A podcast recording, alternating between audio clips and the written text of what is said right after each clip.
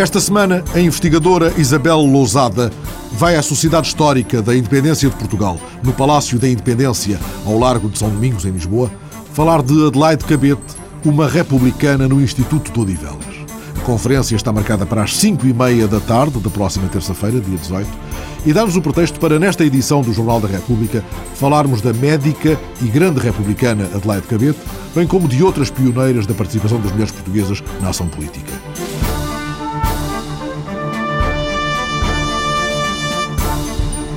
Adelaide Cabete é um dos grandes nomes do movimento feminista no início do século XX português. Nasceu em Elvas em 1867, morreu em Lisboa em 1934. Teve uma infância muito dura, só aos 22 anos fez o exame de instrução primária.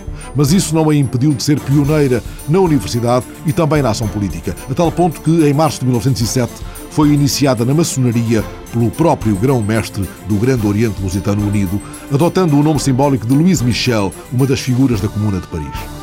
Em 1908, participou com Maria Veleda no primeiro Congresso Nacional do Livre Pensamento.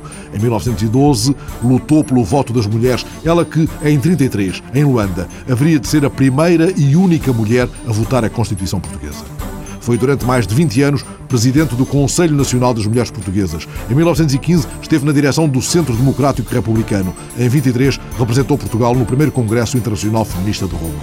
Foi durante quase duas décadas médica e professora das meninas do Instituto de Odivelas. E esse é, como já foi dito, o ponto de partida da conferência da investigadora Isabel Lousada esta terça-feira no Palácio da Independência. Ora, esta ficha muito resumida permite já perceber a dimensão de uma das oito mulheres republicanas escolhidas pelos CTT para uma recente edição de Selos evocativa do centenário da República. Afinal, André Cunha, a República é uma mulher. A República é uma mulher, mas nem sempre o álbum da Revolução guardou para elas as páginas mais importantes. Neste conjunto de selos, emitido a 5 de outubro do ano passado, os Correios de Portugal quiseram tirar o pó a algumas imagens femininas do outro século e, assim, através do desenho de Luís Duran, do CTT, devolver alguns desses rostos da República a preto e branco à centenária República a cores. Todos nós nos lembramos que as fotografias que ainda nós temos em casa dos nossos avós é aquele tom sépio. E, portanto, foi-se um pouco para aí e depois eh, aplicou-se sobre eh, o resultado final das imagens um cromatismo que muito subtilmente remete para as duas cores da bandeira nacional, o vermelho e o verde. Levemente coloridas pela esperança e pelo sangue da República, oito das suas mães. Maria Veleda, Adelaide Cabete, Ana de Castro Osório, Angelina Vidal, Virgínia Quaresma, Carolina Beatriz Ângelo, uma homónima dela, Carolina Micaelis, e ainda a bela Emília de Sousa Costa a fechar a galeria. Destes oito selos que os CTT querem carimbar no centenário com mais força do que a história, que às vezes manteve estas mulheres numa certa sombra de tom sépia, destas oito republicanas elegemos um quarteto. Qualquer seleção é sempre subjetiva e da escolha tornamos cúmplices Isabel Lousada e João Esteves, ambos do projeto Faces de Eva, o Centro de Estudos sobre a Mulher da Universidade Nova de Lisboa. João Esteves, autor, entre outras obras, de Mulheres e Republicanismo, não tem dúvidas em colar o selo mais sonante. O primeiro nome que vem à cabeça é o Dano Castro Osório, porque ele teve um papel muito importante no lançamento das organizações feministas em Portugal a partir de 1907. É, é ligado ou está ligado à maçonaria e depois vai fundar a primeira grande organização republicana de mulheres, que é a Liga das Mulheres Republicanas, e vai ter um papel muito importante na preparação da República. Ela é convidada para a reunião do Diretório que se realiza em 30 de janeiro de 1910, que é uma reunião conspirativa, e depois é um nome que escreveu muito sobre o regime republicano. É o nome mais importante, é o nome mais emblemático, quer enquanto oradora, quer enquanto escritora, quer enquanto dirigente associativa, quer do feminismo, quer do republicanismo. Ela vai escrever, poucos dias depois da Revolução de 5 de Outubro de 1910, um texto em que usa a imagem de que a República é a filha das mães uh, portuguesas, para lembrar a importância do papel uh, das mulheres em todos aqueles anos, mas depois vai desiludir-se com a República a ponto desse republicanismo e desse feminismo ser se calhar ultrapassado por uma certa tendência nacionalista. Sim, ela, portanto, ela, a à República, vai acompanhar o marido que vai para o Brasil como cônsul em São Paulo.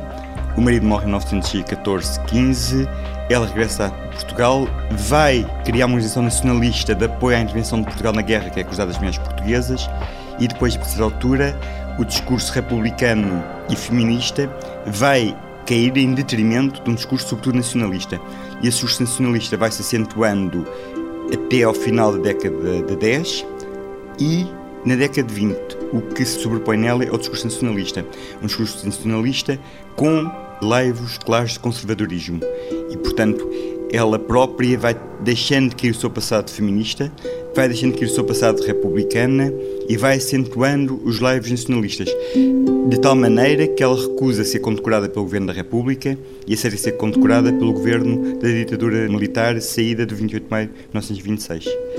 Também ela eh, manifesta claramente descontentamento com a evolução da República, quer do ponto de vista político, quer do ponto de vista da própria questão do voto das mulheres, quer do ponto de vista da República não lhe reconhecer ou nunca a reconhecer como uma pessoa válida para desempenhar certo tipo de cargos. De forma contraditória para alguns, a mulher que outrora mais protagonismo tinha dado à causa prefere sair da fotografia. Com esse passo ao lado da escritora, a década de 20 ia acabar por ficar órfã do quarteto feminista que tinha liderado o movimento nos anos de brasa à volta do 5 de outubro. Quanto mais se aproxima o Estado Novo, é Adelaide Cabete que preenche o vazio deixado por Ana de Castro Osório. É o nome que se apaga totalmente enquanto líder feminista e republicana na década de 20. Quem ocupa esse lugar é Adelaide Cabete. É a própria Maria Veleda desiludida, mas a Maria Veleda manteve sempre republicana e manteve sempre coerente com as suas ideias a Carolina Beatrizan já tinha morrido. Quem, de facto, fica a liderar as mulheres do ponto de vista feminista e fazendo a ponto com o republicanismo é a Adelaide Cabete. A Ana Castro Osório, de certa forma, fica limitada à Cruzada das Mulheres Portuguesas, que se prolonga ainda até ao final da República e mantém-se em atividade no início do Estado Novo. Portanto, e é um mistério como é que este percurso de uma mulher que teve uma influência tão grande na primeira década do século XX, teve muita importância nos inícios da década de 10, logo a seguir à República, e depois, a pouco e pouco, digamos que vai se afastando do ideal republicano que ela própria tanto tinha perfilhado. Para ajudar a ler esta viragem de fim de vida de Ana de Castro Osório, seria fascinante para os investigadores encontrarem as memórias, muito provavelmente apenas manuscritas, que a escritora deixou. É um registro autobiográfico chamado Outrora, que, se fosse encontrado, seria o tesouro do centenário para João Esteves ou para outros dos investigadores do Faces de Eva, da Universidade Nova de Lisboa. Também da equipa deste Centro de Estudos sobre a Mulher é Isabel Lousada.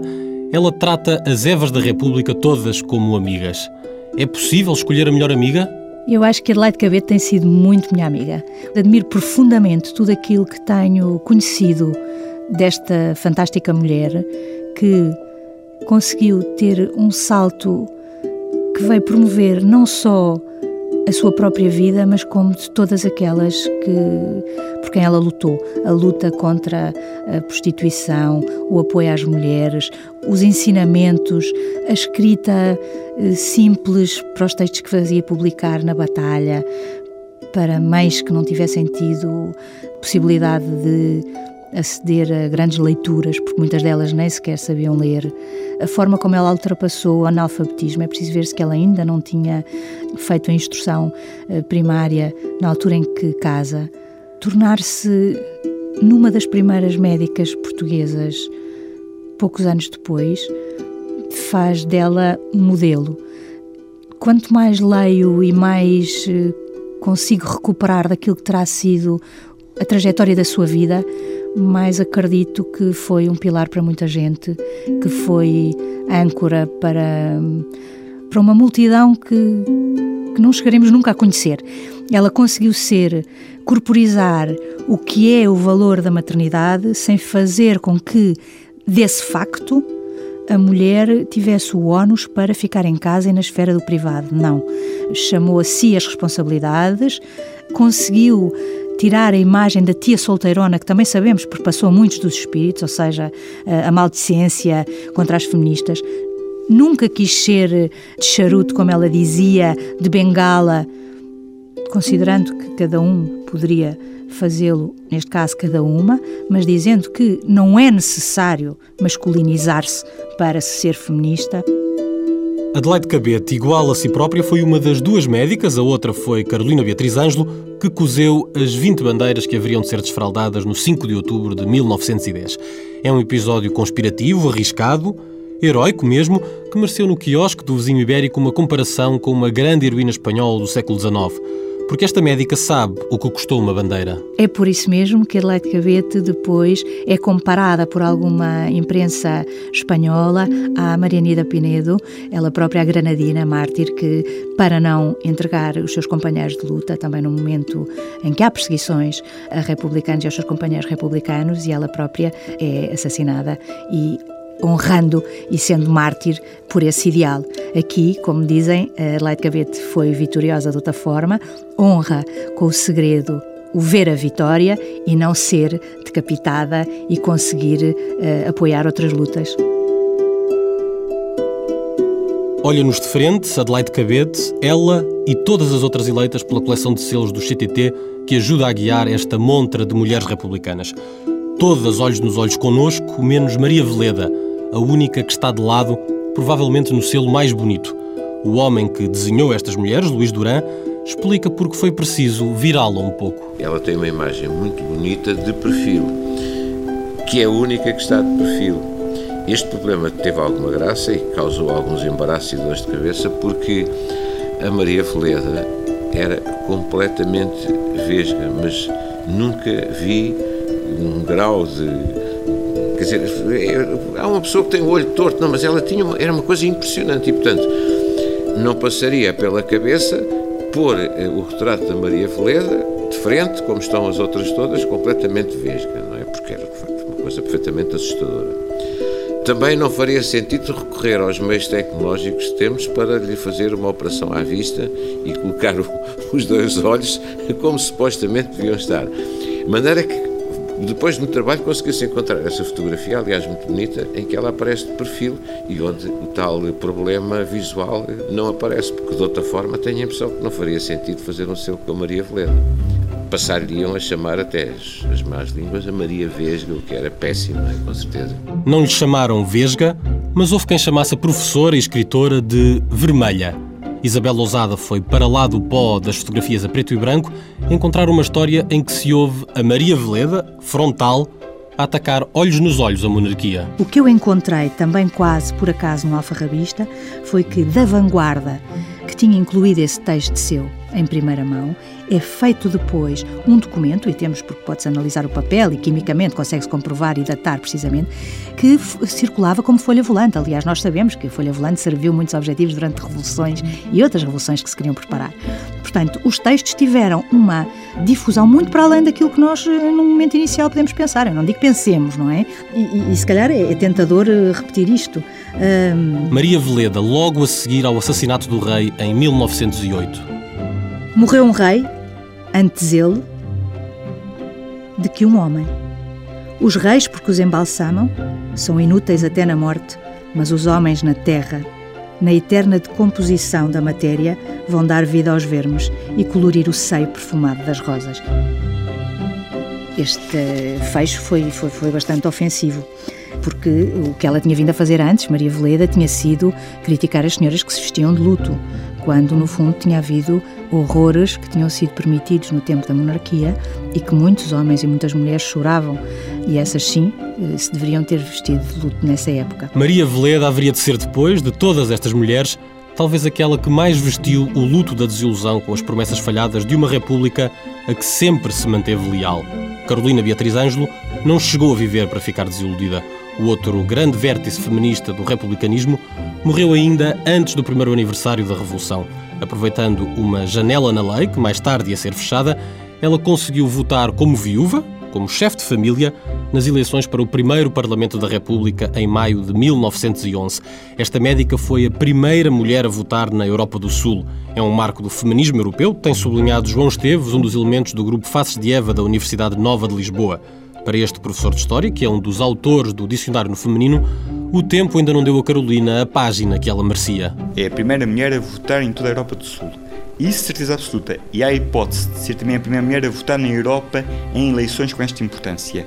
O que acontece é que a Carolina Beatriz Ângelo devia ser um símbolo nacional, porque ela vota em 28 de maio de 1911, vota para a Assembleia Nacional Constituinte, vota, e até dizem quem vota, vota nos deputados republicanos, e este voto tem um impacto extraordinário em países como a Holanda, como a Alemanha, a Inglaterra, a França, é mesmo notícia nos jornais nacionais daqueles países. Em Portugal teve algum impacto naqueles meses, mas depois a história foi esquecendo. Até porque ela morreu em 1911. Muitas vezes os eh, sucessores ou os herdeiros políticos também foram de eh, deixando esquecer o nome, quer se queira quer não, quando um país vive 48 anos em ditadura, 48 anos são muitos anos, são muitas décadas. E aqui o, o que acaba por imperar é a lei do silêncio. E hoje em dia, a Carolina Beatriz Ângelo ainda não é suficientemente conhecida, nem reconhecida e merecida, porque é um voto, é um ato histórico. E é um, um ato histórico porque é concedido, do ponto de vista jurídico, pelos tribunais. Portanto, nem sequer ao poder político lhe dá o direito de voto. É uma reclamação que ela fundamenta juridicamente, tendo direito, invocando a lei, e o tribunal dá-lhe razão. Portanto, e ela merece, portanto, é uma mulher que morre aos 33 anos, morre de uma síncope cardíaca porque vem numa reunião noturna. É uma coisa curiosa, como as mulheres se reuniam à noite. Hoje em dia nós temos alguma dificuldade em ver as mulheres reunirem-se à noite, curiosamente. Reúnem-se em sedes que se situam muitas vezes junto à linha de elétrico que percorre Lisboa. Portanto, ela sente-se mal no próprio elétrico, chega a casa uma da manhã e depois morre duas horas depois de síncope cardíaco. É muito interessante porque ela deixa um texto escrito para ser enterrada civilmente e deixa expressamente escrito para não obrigarem a filha a usar luto. Agora, a Carolina Beatriz Anjo é uma figura que devia ser quase um símbolo nacional. Para ela ser quase um símbolo nacional, lembra este apaixonado investigador, o exemplo deveria partir da Presidência da República, que em 1996 condecorou Adelaide Cabete, a título póstumo, como grande oficial da Ordem da Liberdade, mas que nunca elegeu a amiga e também médica Beatriz Ângelo. A pergunta do remetente historiador João Esteves segue para Belém com o selo da rádio. Será neste 2010 centenário que a República vai honrar Carolina? A resposta pode ser dada já em junho, quando o Museu da Guarda, sua terra natal, abrir as portas a uma grande exposição sobre a vida e obra de Carolina Beatriz Ângelo, a primeira mulher a exercer o direito de voto em Portugal em maio de 1911 e a primeira médica a exercer cirurgia em Portugal. Ora, André Cunha, detenhamos-nos no momento ímpar do envolvimento destas duas mulheres, Carolina Beatriz Ângelo e Adelaide Cabete, numa ação secreta no verão de há 100 anos. Foram elas que teceram as 20 primeiras bandeiras da Revolução, erguidas na rotunda a 5 de outubro de 1910, as primeiras 20 bandeiras verde-rubras. O verde, cor de esperança e do relâmpago, significa uma mudança representativa na vida do país. O vermelho, cor combativa e quente, é a cor da conquista e do riso, uma cor cantante, ardente, alegre. Lembra o sangue e incita à vitória.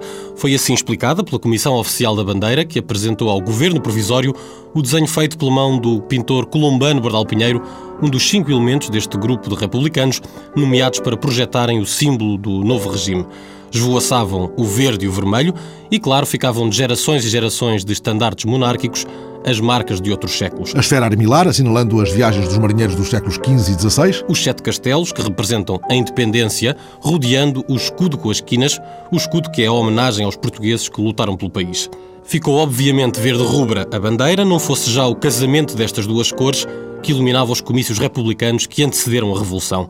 Ao parentes do poeta Guerra Junqueiro, que chegou a defender a manutenção do azul e branco, para ele, as cores da alma nacional. Quando foi atrás do verde rubro mais autêntico dos mastros do 5 de outubro de 1910, Isabel Lousada, investigadora do Faces de Eva, o Centro de Estudos sobre a Mulher da Universidade Nova de Lisboa, encontrou a história das primeiras 20 bandeiras daquele dia D. Foi uma obra a quatro mãos, feita dois meses antes, no pico do verão de há 100 anos. A revolução ainda não tinha data certa, o regime até podia cair antes do outono. Foi por isso uma correria secreta e esgotante, 48 horas para abordar o símbolo sagrado da revolução, tal como descreveu mais tarde Adelaide Cabete, uma das duas médicas que cozeu essas 20 bandeiras.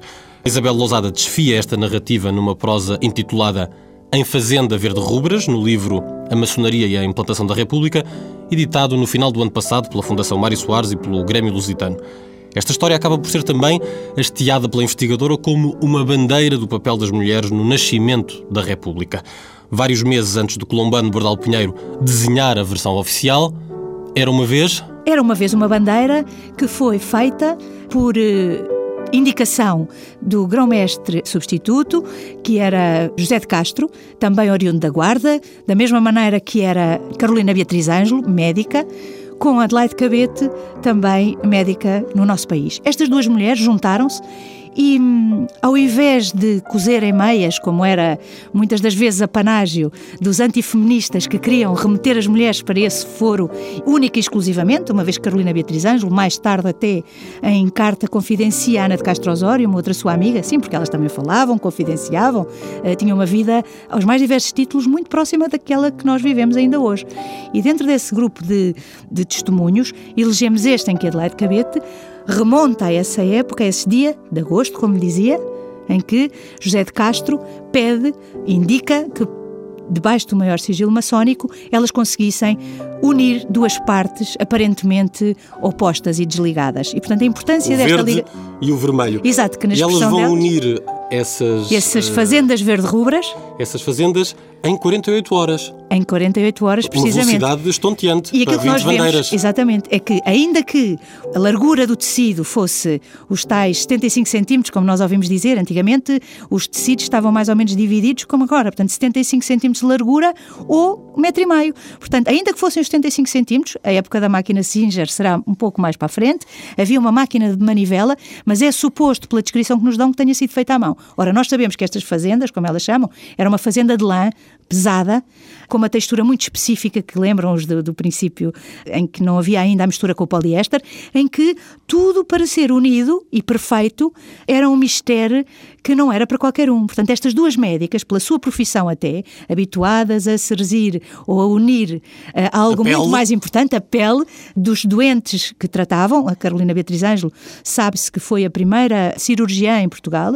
temos também relatos de Sofia Quintino, uma outra das primeiras médicas e republicanas que escreve para o Jornal da República nos assuntos mais importantes destas temáticas, para sarar corpos, quando nós dizemos, foram agora cumprir este ideal, ou seja, ligar o que estava desligado. Mais importante ainda é quando nós ouvimos esta mensagem, pensamos, então na verdade estão também a romper estereótipos, porque aquela eh, senso comum e, e aquela ideia menos. hum, feliz, em que muitas vezes se diz que as mulheres são uma boca de trapos, não é? Mais um destes estereótipos, afinal. As mulheres souberam manter segredo. Elas que foram conspiradoras, tiveram parte ativa, não foram meras espectadoras, nem ajudaram, mais ou menos. Estiveram aos mais diversos títulos envolvidas e a colaborar e a serem as verdadeiras revolucionárias. E quando essas duas mulheres, Carolina Beatriz Ângelo e Adelaide Cabete, juntam, acabam por serzir essas duas peles, a pele vermelha e a pele verde da futura bandeira, em tão pouco espaço de tempo, em 48 horas, isso é um sinal de que a revolução era urgente, que estava iminente e que podia ter acontecido antes do 5 de outubro? Exatamente, que podia ter acontecido antes de 5 de outubro. E, aliás, dentro do relato que nos fazem, se remontarmos, tanto que estiveram à espera de uma indicação de como é que tinham corrido as manobras previstas, através do jornal O Mundo.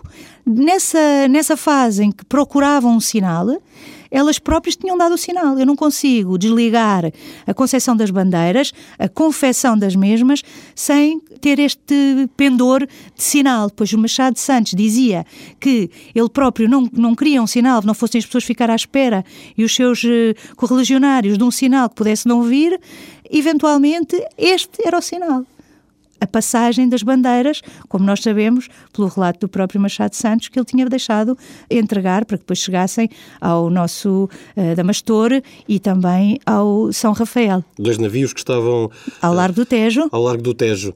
com uma missão muito específica, não era? Que era fazer eh, os disparos para que se começasse a organizar eh, o próprio ataque.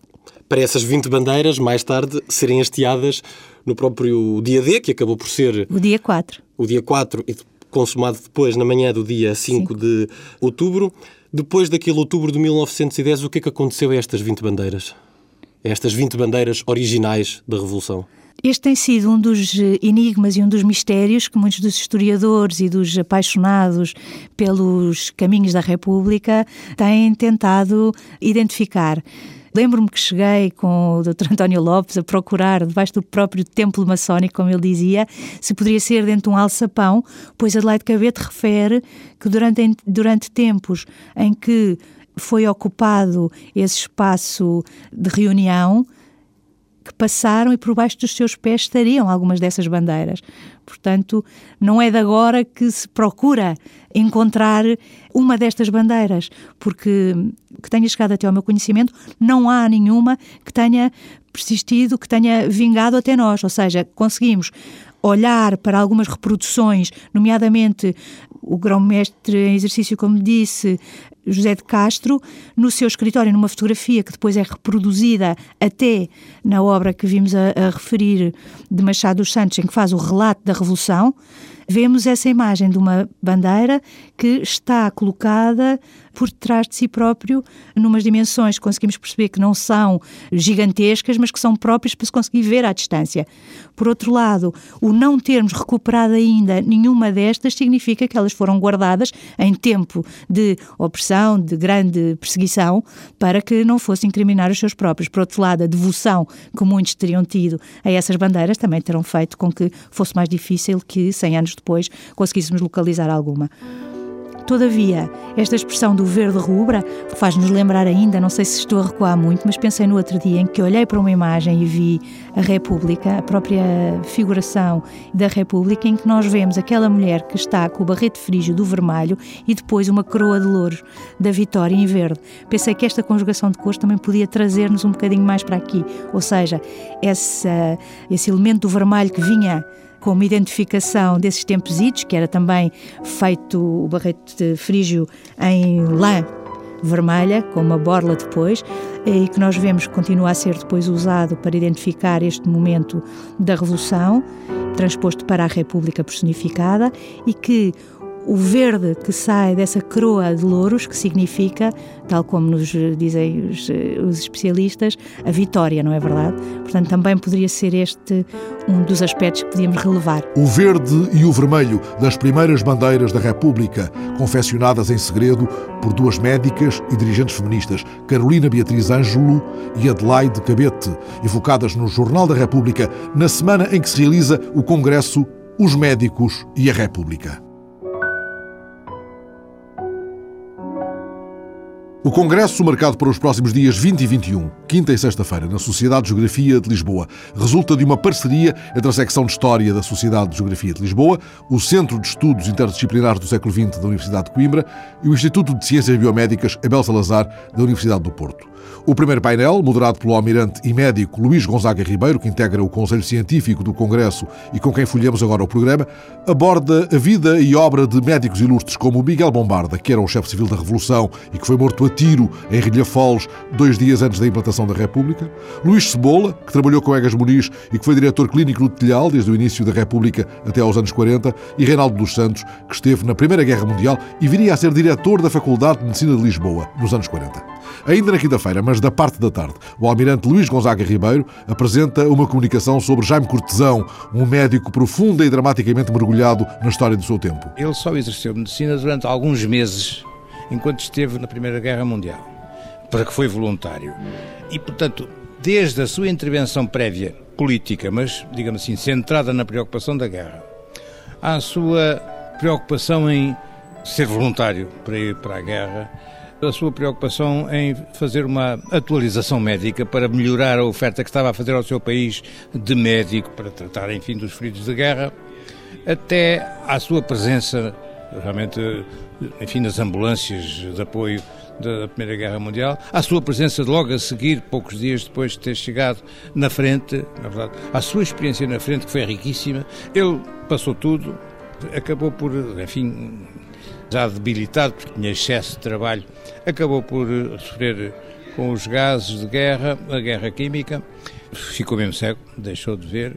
Há mesmo uma, um pequeno incidente em que ele, ferido, eh, sem ver, vai numa ambulância e a certa altura, enfim, a ambulância debaixo de granadas, debaixo de bombardeamentos, a certa altura a ambulância para e o próprio motorista sai, ele fica só, fica só e não vê. E ainda por cima nem sequer vestido estava porque ele tinha acabado de, de, Quando sentiu que estava cego, foi na altura de ter acordado e o médico que o viu mandou logo embora, não, não lhe deu tempo para assistir. O homem sentiu-se só, cego, nu, indefeso. É, digamos assim, o mais primário, o mais. Eh, desamparado. Desamparado. Ele próprio também perdeu a esperança, mas teve sorte porque realmente uh, houve regresso, o maqueiro e o motorista voltaram, levaram-no para o hospital e lá ele realmente conseguiu melhorar. Agora, o pior de tudo nem foi isso para ele, porque disse ele conseguiu melhorar, lá conseguiu passar a ver outra vez. O pior de tudo foi depois, quando vem da guerra, politicamente é um homem comprometido e vai para a cadeia. O sidonismo foi muito implacável com ele. O dezembrismo foi realmente bastante duro, todavia, o jurista que nomearam para ser, observar, digamos assim, as culpas, entre aspas, que ele eventualmente tinha, e libou. E libou. Portanto, de alguma forma, a justiça a respeito dele foi justa. Não é?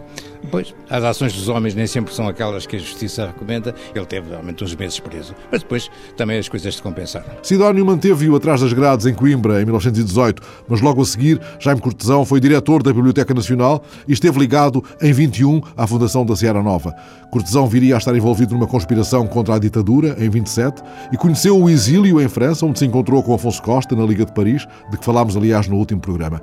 De Paris foi para o Brasil, após a invasão da França pelos nazis, só regressando a Portugal em 57. Em 27 sai está fora de 30 anos. Agora, também é outra coisa interessante, é que nesses 30 anos ele levou o nome do país bem alto. Como historiador, já não como médico necessariamente, mas como historiador. Um homem muito estudioso, tem trabalhos relevantes, sobretudo no Brasil, onde fez, em termos de trabalhos de história, um excelente serviço para o seu país, não só para o Brasil, que lhe encomendou, mas também para o seu país, sobre o qual ele falou. E, portanto, ao fim de 30 anos, ele regressou, tudo tinha prescrito Ele estava bem com a sociedade, era um homem sério, foi bem aceito no país e até foi, na altura, eleito presidente da Sociedade de Escritores. Portanto, de alguma forma, ele morreu pouco tempo depois, três ou quatro anos depois. Tendo ainda passado pela prisão em Peniche devido ao envolvimento na campanha de Humberto Delgado. Ainda na quinta-feira à tarde, Isabel Lousada fala de Carolina Beatriz Ângelo e João Maria Nabais apresenta uma comunicação sobre Adelaide Cabete.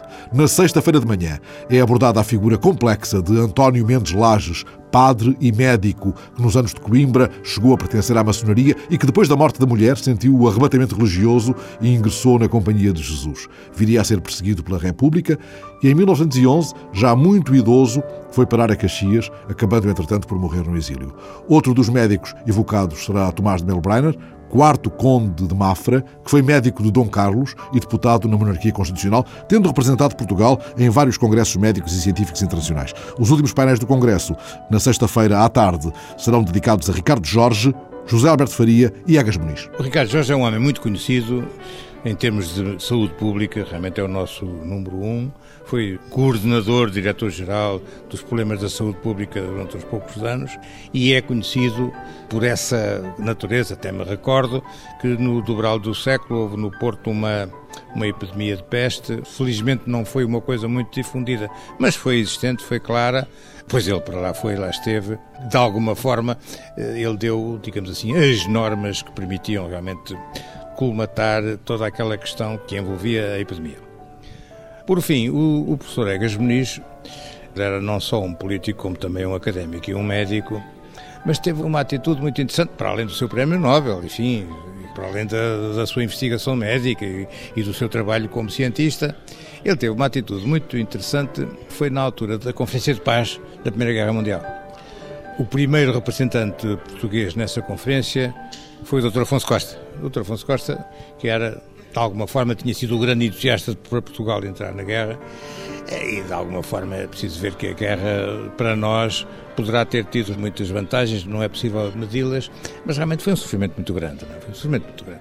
O homem que soube coordenar esse sofrimento que o seu povo sofreu com um aspecto positivo de equilíbrio, de diplomacia, de entrega do que era secundário para preservar o que era essencial foi Muniz. Um homem realmente esclarecido, não é só o seu aspecto médico, como o seu aspecto académico e científico, como também o seu aspecto social. Penso que é uma como disse, e bem, chave de ouro para encerrar tudo isto, não é? Mas não posso deixar de anotar a ausência de uma comunicação sobre António José de Almeida, que teve uma árdua intervenção como médico durante a permanência em São Tomé. Não há aqui nenhuma discriminação, nem houve da nossa parte realmente nenhuma ideia de o excluir. E eu devo dizer que, independentemente da sua ação como médico, e que foi relevante, é preciso ver que naquela altura a medicina tropical também tinha muito poucos meios, as pessoas realmente que se deslocavam daqui. Os próprios africanos que mudavam de sítio já tinham doenças do novo sítio quando não tinham no sítio seu sítio de origem, quanto mais os europeus que iam para a África. Bom, mas a parte disso, o Dr. António José de Almeida teve também uma atitude muito interessante em termos políticos. Logo começou a República, a opção governativa foi bastante radical e ele percebeu que o ser radical podia ser deletério. Ele era mais partidário de uma de uma progressiva aproximação daquilo que se pretendia e não tanto de uma coisa brusca.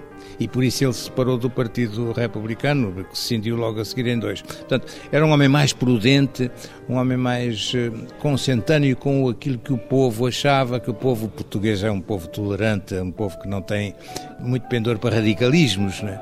Foi pena realmente não ter aparecido ninguém que tomasse conta disso. Seja como for, também não, não perde para a demora que a gente está a ter outras atitudes. O centenário ainda vai a meio. Ainda vamos, ainda vamos. Novas oportunidades vão surgir ao longo do ano do centenário nesta Casa das Portas de Santo Antão, em Lisboa. Esta Sociedade de Geografia de Lisboa, anterior à República, criada, aliás, na sequência de uma petição apresentada a Dom Luís por um grupo de cientistas que incluía Teófilo Braga e que teve como presidentes Bernardino Machado e Brancampo Freire.